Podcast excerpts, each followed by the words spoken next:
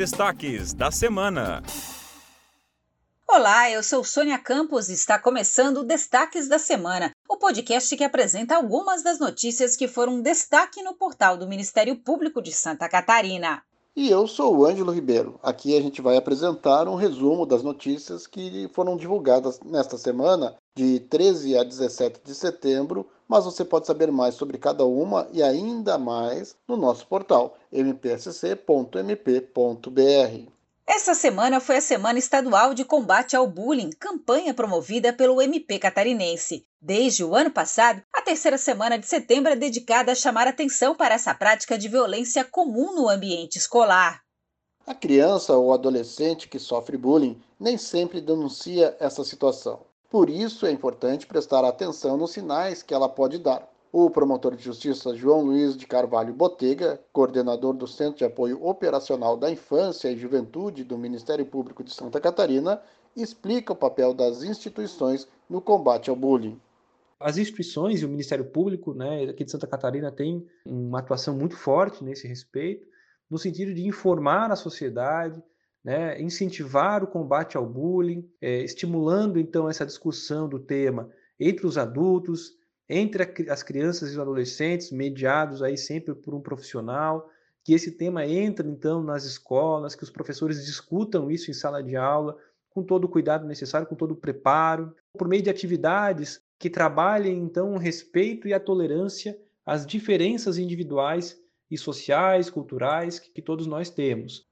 Em Florianópolis, a 30 Promotoria de Justiça da capital solicitou a interdição de lojas e restaurantes, além do vão central do mercado público de Florianópolis, por falta de segurança.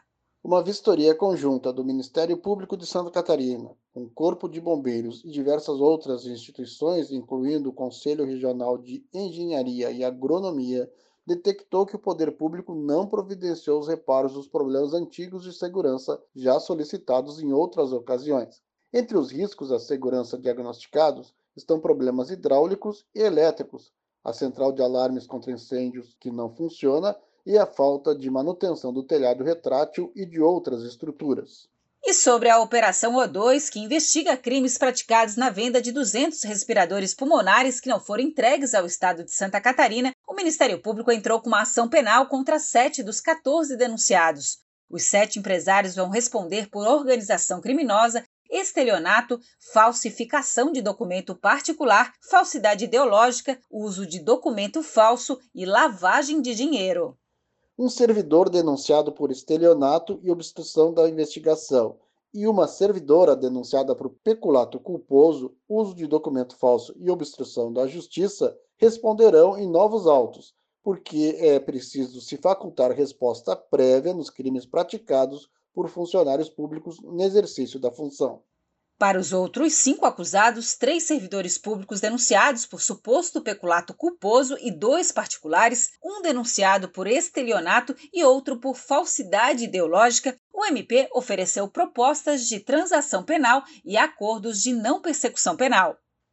Agora vamos dar um giro pelo Estado e acompanhar as atividades do Ministério Público de Santa Catarina durante a semana.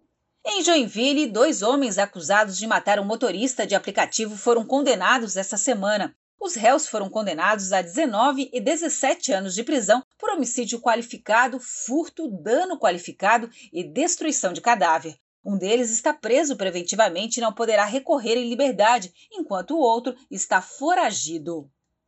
Em Palhoça, o Ministério Público obteve o bloqueio de 30 milhões de reais da empresa Saniatec, Saneamento e Tecnologia Limitada. A apuração do Tribunal de Contas do Estado constatou que a empresa teria recebido mais de 10 milhões de reais por mão de obra não realizada.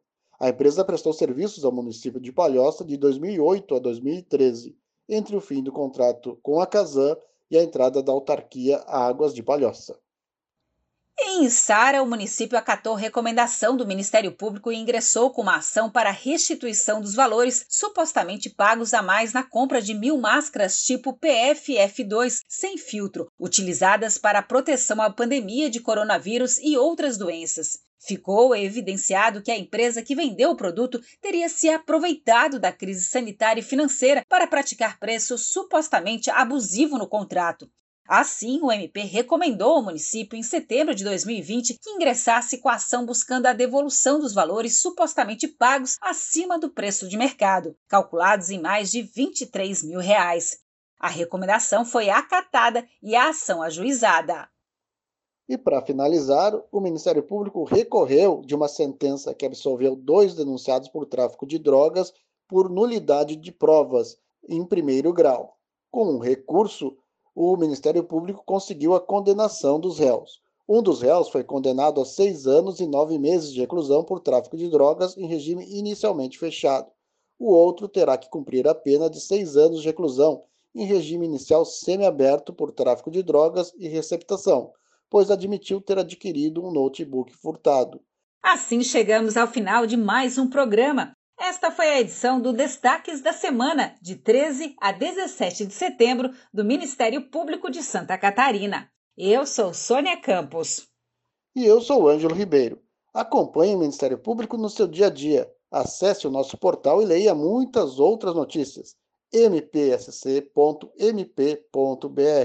Bom fim de semana e até mais.